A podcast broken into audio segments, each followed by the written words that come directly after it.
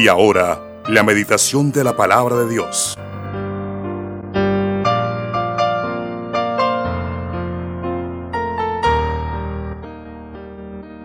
Vamos a ver qué dice la primera pregunta. Dice, Dios le bendiga hermano Alonso, tengo una gran intriga. ¿Cómo decirle a una niña de cuatro años, de cuatro años, cómo una mujer queda embarazada? Y, la, res- y que la respuesta sea concreta, que no le llegue a generar más preguntas y no tenga traumas psicológicos, se ríe. Voy a contarles un cuento antes de, para que de pronto riamos un poquito. Una niña se acerca al papá y le dice, papá, ¿qué es pene? Entonces el papá pues todo asustado, ay Dios mío, llegó el momento, dijo él. Llegó el momento y corre este señor y va y busca a un amigo que es médico. Y el médico pues trae unos figurines en unas diapositivas. Bueno, le explica cómo funciona el órgano reproductor de la mujer, el órgano reproductor del hombre. Le explica qué son los ovarios, que bueno, etcétera, etcétera, etcétera. Listo, el médico cumplió su tarea ahí. Y el papá le pregunta a la niña, venga papá, este, venga, venga mi amor, le dice, ¿sí entendió? Dijo, no, no entendí nada. Dije, entonces, ¿qué- ¿cuál es la duda? Dijo, no, es que la profesora ya en el colegio dijo que había que rezar para que el alma de fulana de tal no pene. es complicado este, pero es un asunto ahí como... Sin embargo, la Biblia dice, instruye al niño en su camino y aun cuando fuere viejo, este no se apartará de él. Bueno, la palabra niño incluye a las niñas también. Es un genérico para niños y para niñas. Pero uno tiene que eh, saber la etapa, eh, su desarrollo psicomotriz, como dice la pedagogía, tiene que aprender a mirar su desarrollo psicomotriz. Los niños pasan por diferentes etapas de acuerdo a su capacidad cognitiva, de acuerdo a su entorno cultural, de acuerdo a los medios de comunicación que manejen en su entorno cultural. Entonces, ¿qué tipo de películas incluso o qué tipo de programas ven las personas eh, en sus televisores? Eh, el colegio, todo depende de su entorno cultural. Entonces, ahí es donde se puede aplicar en la práctica el texto que dice, instruye al niño en su camino y aun cuando fuere viejo, el niño o la niña no se apartará de él. Entonces, eh, sabemos que ahora hay etapas definidas. Está la etapa prenatal, que es antes del nacimiento, está la etapa de la infancia, está la etapa de la niñez, está la etapa de la preadolescencia, está la etapa de la adolescencia y está la etapa de la juventud. Entonces, el padre tiene que, casi que tiene que ser un experto en pedagogía, por así decirlo, para poder saber cuál es el desarrollo psicomotriz de cada niño. Por eso el niño que va al preescolar, eh, tienen que, lo único que le van a enseñar es unos cantos y a relacionar algunas cosas, que la, la- cajita de la crema, la- que el cepillo de dientes, que los colores, que hacer manualidades. Entonces, aprender a desarrollar su parte psicomotriz, psicofísico y mo- eh, perdón, motriz y, y psico psicológico con la parte física, su sensibilidad, todo lo que entra. Entonces, la recomendación es, es que el, el padre no es que le vaya a meter una cantidad de conocimientos al niño eh, eh, acerca, bueno, así es que se ora, dos, tres horas, así es que se lee la Biblia, se aprende tantos textos, no, textos, porque no, es de, de acuerdo a su etapa, si tiene tres años, ¿cómo le puedo hablar a un niño de tres años? Por eso en las clases, por eso el niño no entra a bachillerato de una vez, el niño entra a un preescolar, ahí les enseñan a que se adapte, a que haga una cosa, que haga la otra, que canten, que jueguen, por eso ellos no entran a las no entran a las 6 de la mañana como los demás niños, sino que entran a las siete y media y a esa hora lo reciben, la profesora empieza a jugar con ellos, eh, los colores, etcétera, etcétera, etcétera. Entonces, esa es la, la, parte difícil de nosotros los cristianos, poder adaptarnos a este texto bíblico, porque queremos es que todo sea así, como el café instantáneo. Incluso eh, los padres ya no quieren participar en el desarrollo espiritual de sus hijos, eh, siendo en, en, la adolescencia. Entonces ya quieren dejarlos, porque como ya el niño se volvió rebelde, ya quiere no sé qué, entonces ya los quieren dejar, ya, etcétera, etcétera. Entonces, que, que lo haga el pastor, que los, los profesores de escuela dominical lo hagan. No, no, es que los padres tienen que participar, porque realmente la niñez se termina es a los 21 años, no se termina a los 11 ni a los 12, es a los 21, prácticamente la niñez se termina ahí, que ahora les dan cédula que a los 18 para que vayan y voten, entonces es otra cosa, eso es diferente, pero de acuerdo a su parte cognitiva eh, se Ahora, eh, lo que le puedo decir al oyente es que, o al oyente, es que tiene que mirar eh, la etapa del niño, o sea, cómo se está, cómo se está manejando, cómo es su grado de, capacidad cognitiva, su inteligencia. Entonces, de ahí usted tomará medidas, qué gráficas usar. Eh, bueno, mire, la relación de una mujer con un hombre eh, aprobado por Dios dentro del vínculo del matrimonio. Pueden tener algo que se llama intimidad sexual, donde eh, hay una unión entre el aparato reproductor de la mujer y puede usar alguna gráfica.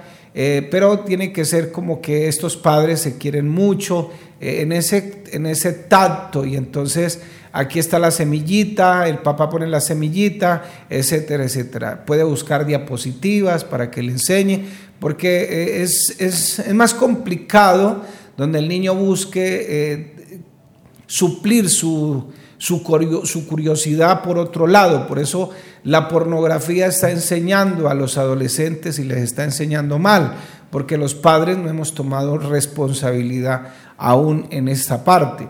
Entonces ahí es donde uno tiene que empezar como la etapa difícil. Puede buscar ayuda, un psicólogo, puede buscar ayuda con un pedagogo, eh, etcétera, etcétera. Entonces eso no es pecado, eh, está bien, pero la responsabilidad pues eh, va sobre los padres. Entonces hoy día estamos adelantados un poquito en algunas, incluso en las áreas que creíamos muy rurales, ya eso no pasa.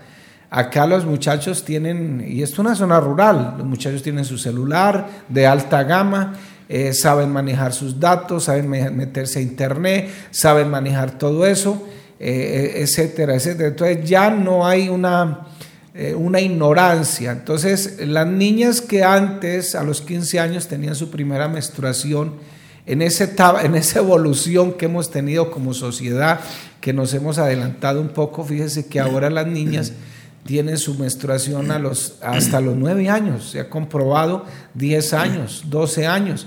Ya no hay que esperar a que tengan 15. ¿Por qué? Porque ya su capacidad cognitiva se ha ido adelantando.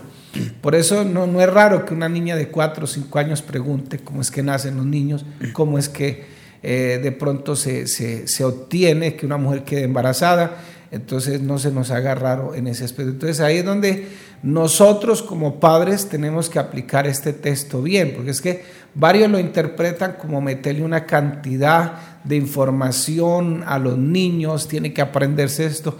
Y, ellos son capaces, eso es verdad, de, manejar eso, de aprenderse de memoria, de memorizar, pero es que ese no es el propósito. El propósito es que el padre conozca cada etapa de su hijo, cómo va creciendo, de acuerdo a su edad y, también irle desarrollando eh, su parte psicomotriz. Por eso, cuando usted va al preescolar, no se le haga raro que la profesora le diga, es que el niño en su parte psicomotriz está quedado. Entonces hay que buscarle un experto, que esto, que lo otro, que sé yo. Eh, allá en Campo 2 teníamos un muchacho que era sordo. Por lo general son sordos, no son mudos. Al no escuchar, pues no pueden desarrollar eh, su habla, pero resulta que él sí tenía sus cuerdas vocales buenas. Y lo estaban enviando al colegio, eh, pero en vista de que pues la incapacidad, el colegio no podía brindarle el, estudio que se requería, lo enviaron a un colegio que para sordos y allá le enseñaron incluso a leer los labios. Y qué muchacho tan inteligente, maneja moto, trabaja, eh, se me sentaba ya como un adolescente, tenía, eh, se me sentaba en la primera fila porque él, él, le gustaba la predicación y lo que hacía él era leerme los labios. Entonces, mire las capacidades que puede tener una persona aún con alguna limitación. Entonces, hermano querido, yo creo que eh, aquí es donde nosotros tenemos que asumir nuestro rol como padres, tanto el hombre como la mujer, desarrollar nuestro rol como padres y, pues en esas capacidades que Dios en la iglesia, gracias a Dios, nos ha ido enseñando. Eh, lo curioso es que a veces la iglesia organiza una escuela para padres y el primer día asisten 50 eh, o 100, la segunda vez por ahí 20, la tercera vez quedando familias. No les interesa. Y después, ayúdeme a orar que mi hijo está descarriado, ayúdeme a orar que mi hijo no quiere volver a la iglesia. Y, el problema es, de acuerdo a como los hayamos criado en la casa también, porque si son muy consentidos, entonces cualquier cosita se vuelven susceptibles. Ya no quiero volver a la iglesia. Es que no, no sé qué, es que sí sé cuándo. No, hermano, ¿cómo vamos a enfrentar esta vida si no somos capaces de enfrentar una dificultad sencillita? Entonces, hermano, ahí es donde, pues como dijo un amigo mío, les dejo el trompo en la uña. amén, amén. Ya estamos saliendo por Sí, señor, por YouTube. Ya estamos saliendo por YouTube. Échese una visita y le da un me gusta y, se suscribe y, nos ayuda a nosotros con el canal. Este, bueno, por acá tenemos otra pregunta y la pregunta es, hermano Alonso, una pregunta, o mejor dicho, tengo una inquietud. Cuando suceda el arrebatamiento de la iglesia, los niños que en ese momento vivan en su etapa de la inocencia también harán parte de ese gran acontecimiento sin importar que sean niños de padres que no han conocido al Señor Jesús. Y en ese, y en ese momento habrá mujeres embarazadas. ¿Qué pasará con esos niños que no han nacido? Bueno, eh, hay muchas interpretaciones. Eh, nosotros eh, nos inclinamos por una interpretación que se llama gramático histórica. hay unas interpretaciones que se llaman alegóricas. Las alegóricas es donde el profeta, entre comillas, tiene la razón, nadie más. Pero la misma Biblia dice que la, Biblia no es de interpretación privada. Entonces ahí es donde nosotros nos basamos, de que ojalá tres, cuatro, cinco estén de acuerdo con lo mismo. Entonces ahí es donde nos damos cuenta que es una revelación esa. Pero las interpretaciones, sobre todo los eventos futuros, eh, eh, a veces no, son tan exactas. Sin embargo, eh, quiero más o menos darle la, interpretación que la Biblia le da al arrebatamiento de la iglesia y a la gran tribulación. Nosotros usamos el método ah, gramatical histórico, no nos basamos en alegorías. ¿Qué es una alegoría? Una alegoría es un escrito con muchas metáforas eh, y donde yo, le, yo me pongo sobre el texto. Por eso hay interpretaciones, hay algunos que hablan de la aniquilación de las almas. Y son grupos grandes, grupos que tienen fama y tienen peso en la sociedad, donde dice que, que Dios por ser tan justo no va a cobrar ningún juicio a ninguna persona y a lo que hará es borrarlos, borrarlos como un borrador y listo, ya, fuera. Eh, otro tipo de interpretación, algunos dicen que la iglesia eh, pasará hasta la mitad de la gran tribulación, hay otros, eh, y está tomando fuerza esa interpretación que dicen que la iglesia pasará por la gran tribulación. hay un grupo que dice que la iglesia pasará por la gran tribulación porque ellos se creen el Israel perdido, el Israel, el remanente de Israel. A partir de 1870 y algo, un hombre que tuvo un chasco eh, que dijo que, que Dios, eh, pues él los, invitó a vender todo y, los invitó a que fueran a una montaña a esperar al Señor, pero resulta que el Señor no vino, así de sencillo, no vino, entonces a alguien se le ocurrió decir que lo que estaba sucediendo en el cielo era que Dios había pasado del lugar santo al lugar santísimo, estaba todavía transportando la sangre eh, de un lugar a otro. Y cuando eso no es tan cierto, porque la Biblia dice que el Señor con su sacrificio entró una vez y para siempre. Y por eso nos abrió el velo, para que su velo de carne, dice la palabra, para que nosotros pudiéramos tener acceso directo al Padre. Entonces ahí es donde nosotros debemos tener en cuenta con las interpretaciones. Sin embargo, eh, una de las cosas que sí debemos tener mucho cuidado es a quién les estamos ofreciendo nuestros hijos. Eh, yo le digo a los hermanos, tengan mucho cuidado con el 31 de octubre, porque realmente venimos a la iglesia y hacemos una ceremonia de presentación, una ceremonia de ofrecimiento de que nuestro hijo le va a pertenecer al Señor y que nosotros estamos comprometidos a criarlo en el temor y en la santidad de Dios y se lo ofrecemos a Él y que y nos comprometemos a trabajar como sacerdotes, que es el que intercede, como profetas, no como adivinos. El profeta es el que representa a Dios y su palabra, pone límites. Eh, ese es el tipo de profeta que habla la Biblia, no el que pone sus ideas por encima de la Biblia. Entonces, ese es el profeta que habla la Biblia. Entonces, lo otro es que eh, seamos los reyes y que dice la, la, misma palabra nos da a entender eso, o sea, que defendemos nuestra familia. Entonces, Ahí es donde yo siempre les digo, hermano, tenga mucho cuidado con, el 31 de octubre porque realmente es una fiesta muy pagana, donde realmente el año para la brujería, el año para las personas que practican toda la hechicería, la esotería, todas esas cosas eh, empieza. O sea, ellos ahí están finalizando, están celebrando como su 31 de diciembre. Ahí donde ofrecen sacrificios al diablo le ofrece sacrificios a Satanás y, de pronto nosotros eh, inocentemente cae, podemos caer en la trampa de ofrecerle nuestros hijos al mismo diablo. Entonces, eh, no podemos, eh, ya se los hemos ofrecido a Dios y ahí es donde hay que tener mucho cuidado. Al niño hay que enseñarle qué significa todo eso. Él va a entender. Eh, aunque de pronto se va a sentir atraído porque hay que la fiestica, que el disfraz, que todo eso, y que aparentemente eso tenga algo de bonachón, no quiere decir que sea bonachón.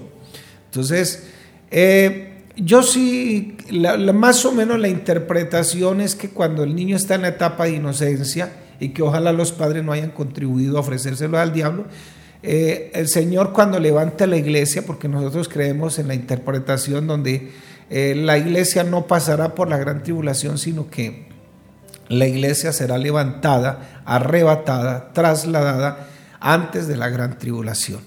Entonces, eh, el Señor arrebatará la iglesia para estar en las bodas del Cordero y se cree en esta interpretación que los niños juntamente con la iglesia se irán, todos los que están en esa etapa de inocencia, algunos eh, por algunos traumas eh, unas discapacidades cognitivas incluso, también entrarán ahí porque algunos tienen una discapacidad cognitiva. Eh, tenemos el caso, distinguimos el caso de un niño, de un muchacho ya de 30 años, pero que la ciencia determinó que él se quedó en una etapa de cuatro años. Él memoriza algunas cositas, pero se le olvidan fácil. Y él queda, a pesar de que tiene 30 años y físicamente es una persona normal, él quedó en una etapa de cuatro años. Entonces había preocupación y le preguntaron al pastor qué pasaba si no se bautizaba. Que no, él entra en esa etapa de inocencia. Lo que debemos tener cuidado es a quién le estamos ofreciendo nuestros hijos. Y, yo creo que el objetivo es que se vayan con nosotros al reino de los cielos y entraremos eh, a las bodas del Cordero. Entonces, eh, las mujeres embarazadas pues están embarazadas que harán en su etapa, en ese periodo aquí de la gran tribulación.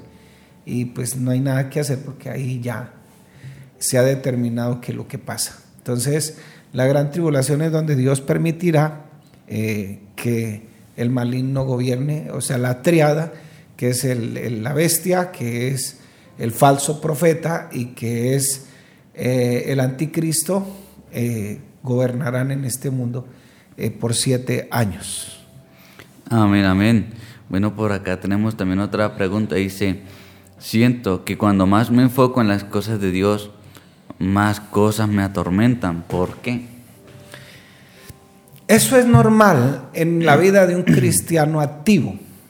Eh, acuérdese que Pablo en Efesios, y estamos estudiando ese tema, eh, Pablo eh, nos enseña a través de la carta a los Efesios, en el capítulo 6, versículos del 10 al 20, eh, nos enseña algunas, algunas cositas. Y, eso va a pasar cuando usted se enfoque más, porque dice que los dardos de fuego del maligno.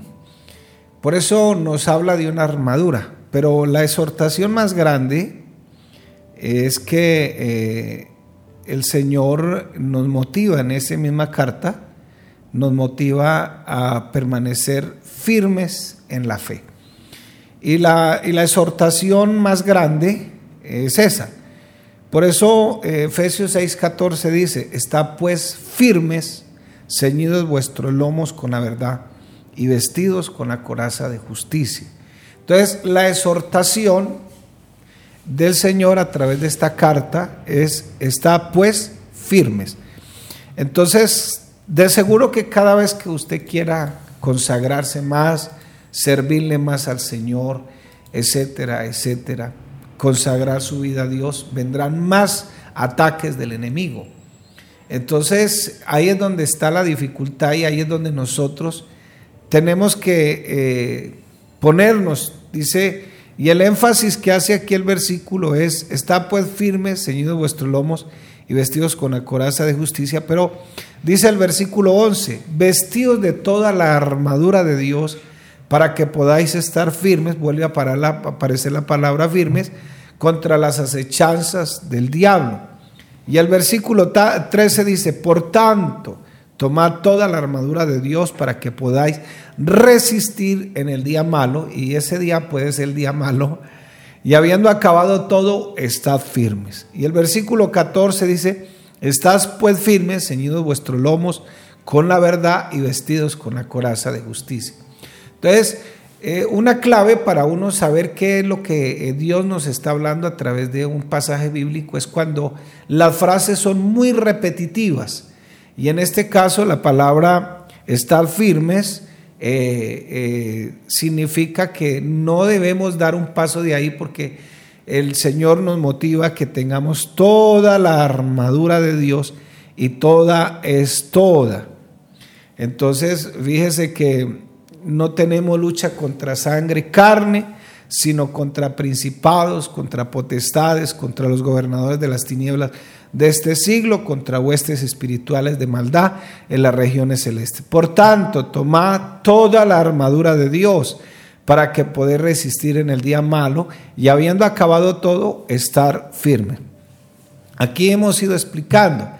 Entonces, lo primero es ceñir nuestros lomos con la verdad. Lo segundo es vestirnos con la coraza de justicia, calzarnos los pies con el apresto del Evangelio de la paz. Ahí vamos.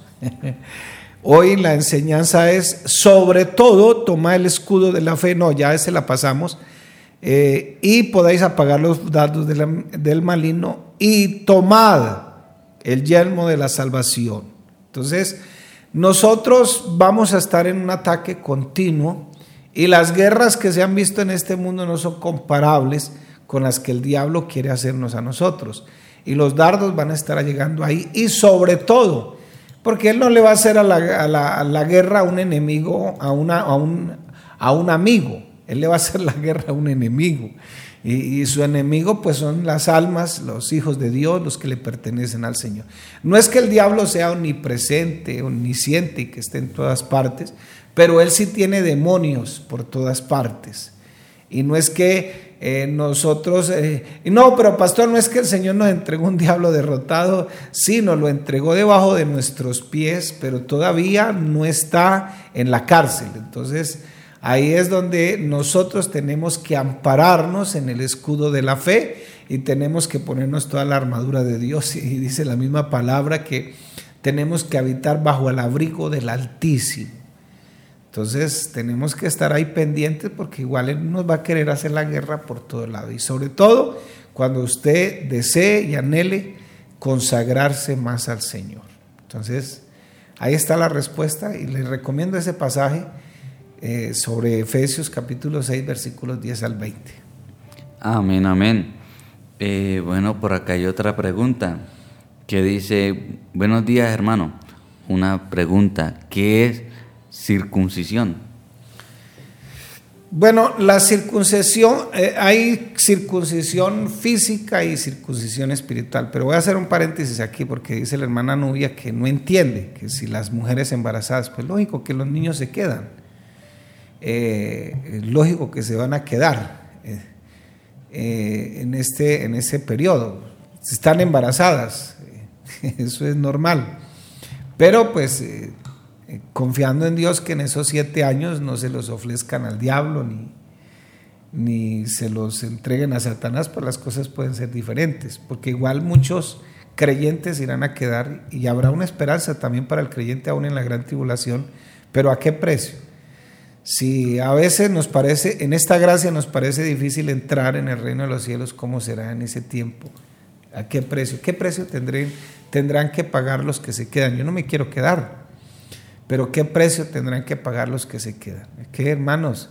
El Señor nos está ofreciendo en esta dispensación, es que el periodo de la gran tribulación es otra dispensación, pero en esta dispensación el Señor nos está ofreciendo gratuitamente, justificados pues por la fe tenemos entrada y paz para con Dios. Entonces, justificados quiere decir declarados inocentes por la sangre del Cordero que murió en la cruz. Entonces, no, hay que aprovechar esa hora. Sí, igual este, no nos debe interesar si se quedan o no se quedan, porque entonces el Señor tendría que llevarse la madre o tendría que hacer un aborto ahí inmediato. No, no, Dios no actúa de esa manera.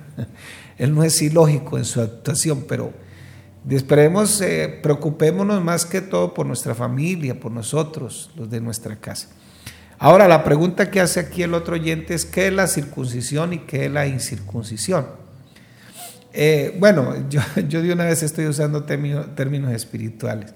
No, la circuncisión física es cortar el prepucio del pene eh, del miembro viril del hombre, donde se llama glande. Ahí, porque resulta de que la mamá, eh, cuando el niño estaba pequeño, no se tomó el trabajo de bajarle el prepucio, como le mandó el médico, y el niño se le quedó su prepucio pegado al glande, y ahora cuando está mayor, cuando ya su, su etapa está adulta, entonces en sus etapas de erección empieza a tener molestias, incluso sangrados, y, e infecciones, hongos, y está continuamente en ese problema.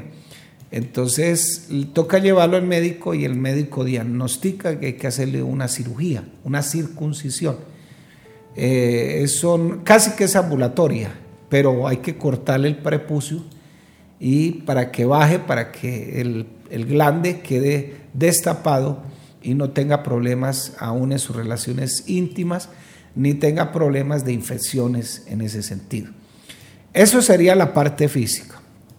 Ahora, en la parte espiritual, eh, se le llama, los de la circuncisión se le llama los del Antiguo Testamento. Y a la incircuncisión se le llama a los gentiles. El gentil es la persona que no lee la Biblia, que no conoce a Dios, que no busca a Dios, etc. Ese es el gentil. Entonces, en el sentido espiritual, al gentil se le llama incircunciso. Por eso David cuando fue a pelear con Goliat le dijo, este incircunciso viene a desafiar a los escuadrones de Jehová de los ejércitos. Pero ¿por qué llegaron, llegamos a ese término? Porque sencillamente cuando eh, el Señor hizo un pacto con Abraham, no Abraham con el Señor, porque nosotros no, no tenemos con qué responder en los pactos. Cambio, el que hace un pacto es porque tiene con qué responder. Cuando el Señor hizo un pacto con Abraham, este, eh, como ratificación, como señal de ese pacto, a Abraham le tocó circuncidarse, ya siendo un hombre casi de, era un hombre de 75 años, una cuestión dolorosa. Eh, le tocó circuncidarse, entonces todos los que venían de ahí en adelante entraron en el periodo de la, o la etapa de la circuncisión, entonces espiritualmente era una persona que a los ocho días el niño varón lo llevaban ante el sacerdote y el sacerdote, que también era cirujano, porque él hacía de todo, eh, tenía un pedernal, dice la Biblia, pero en sí era un, como un bisturí, y cortaba el prepucio, eh, cortaba el prepucio del, del miembro viril del niño, Y ese niño entraba en el pacto que Dios se había hecho con el Antiguo Testamento, que era la circuncisión. Entonces, un pacto abrámico, un pacto con Abraham. Y por eso se habla en el Nuevo Testamento que ahora ni circuncisión ni circuncisión, o sea, ni, ni judíos ni gentiles, sino que ahora es un nuevo pueblo que se llama la iglesia. Entonces, eh, ahora pues eh, en la parte física la mamá es la que tiene que preocuparse porque el niño, eh, su prepucio le baje. Está chiquitico, hay que empezar a hacer ese trabajo. Todas las mamitas que van a querer tener bebés y, y le nazcan varones.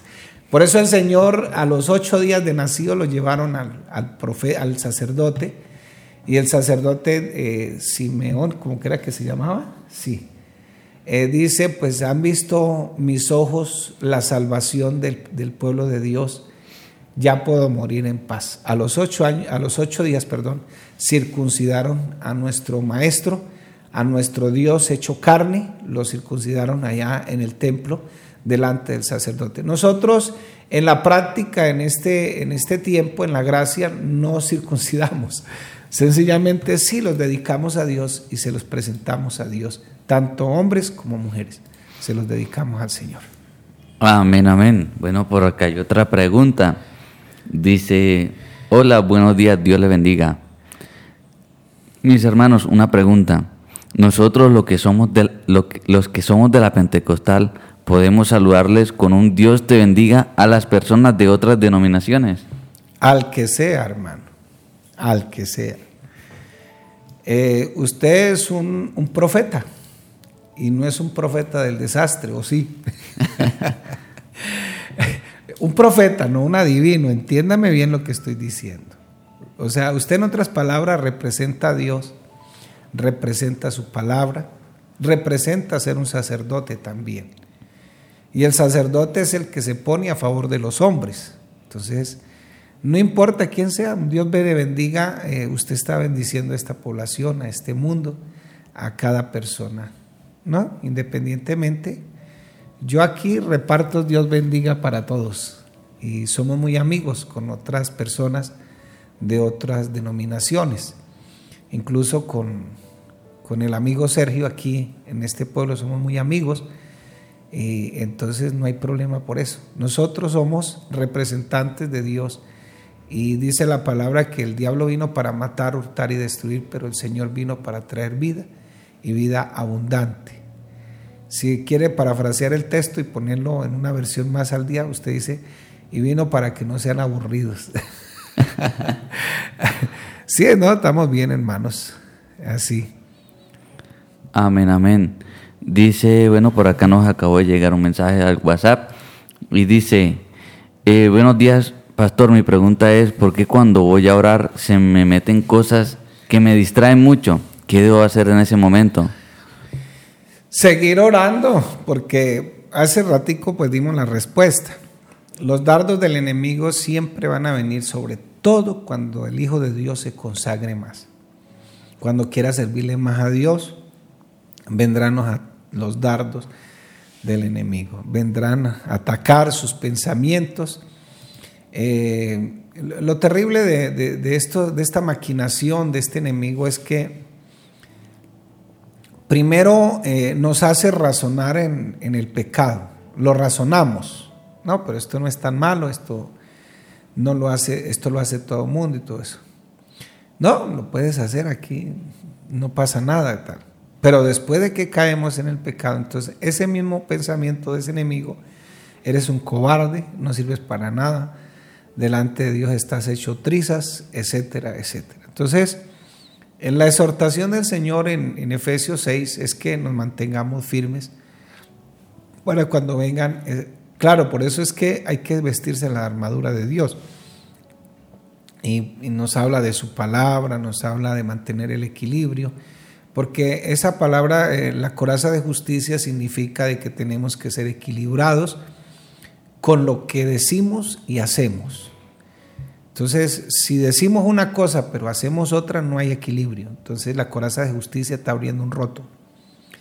Eh, eh, el escudo de la fe, el yelmo de la salvación, el apresto del Evangelio de la paz. Hoy día que hay tantas eh, ideas relativistas dando vueltas por ahí, pues ahí es donde más tenemos que apropiarnos del Evangelio de la paz. Bienaventurados los pies que traen las buenas nuevas de salvación.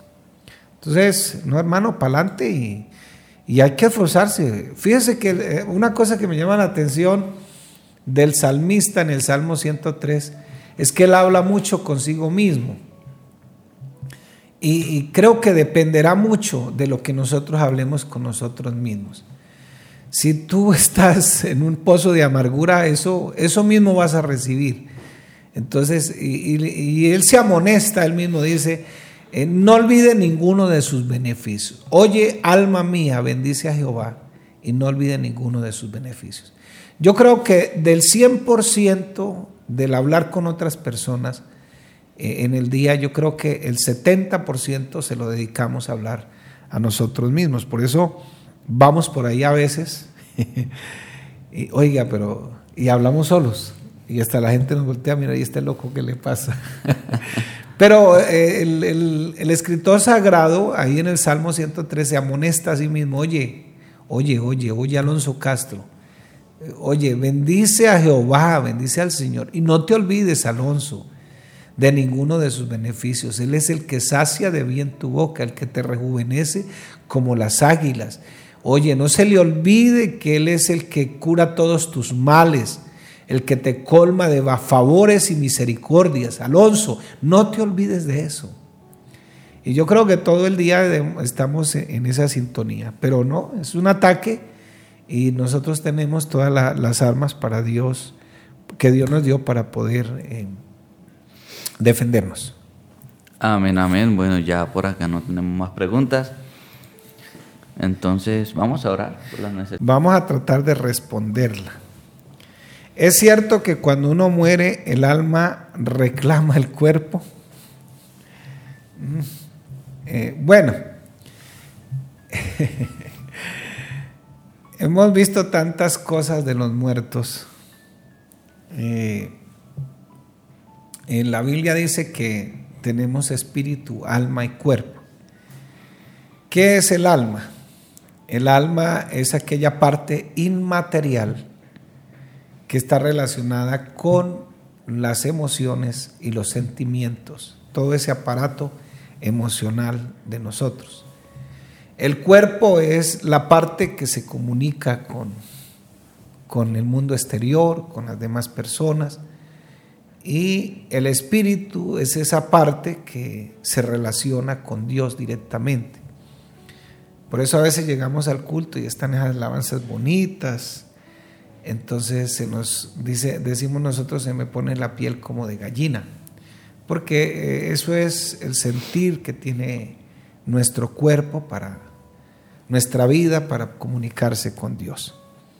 Sin embargo, en la Biblia, hay que separar algunas cosas en el contexto, porque la Biblia usa algunas figuras, eh, unas figuras del lenguaje. Todo el alma que pecare, ésta morirá. Y cuando se refieren a algunos pasajes de la Biblia, usa una, una figura del lenguaje que se llama sinécdoque. ¿Y qué es una? Una es una alteración del lenguaje. ¿Cómo se altera ese lenguaje? De dos maneras. Hablando de una parte por querer decir todo, o hablando de todo por querer decir una parte. Parece loco, ¿no? Pero ese es el lenguaje. Estamos hablando en español. Entonces, eh, el alma que pecare, eh, todo el alma que pecare, esta morirá. Todo el alma que pecare, esta morirá. Y fíjese que hay dos es pegadas. Toda, porque menciona todo, por querer decir algunas que no se han redimido, entonces esa morirá, o sea, no entrará en la presencia. Eh, mire que hay tres, tres, figuras de lenguaje ahí. Entonces, toda no, es una que para referirse que no todas, porque no todas están redimidas, pero las que no están redimidas, esa morirá.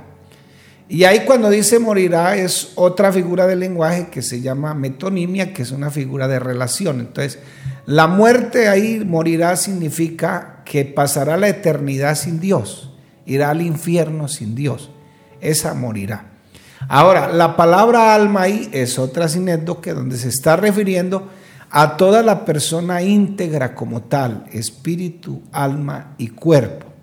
Entonces, porque necesita todo para tener una conciencia y una razón. Entonces, todo el alma que no esté redimida y pecare, esa pasará al infierno. Entonces, eh, no es cierto que el alma, el alma pida el cuerpo, porque entonces habría que mirar en qué sentido se puede decir el alma.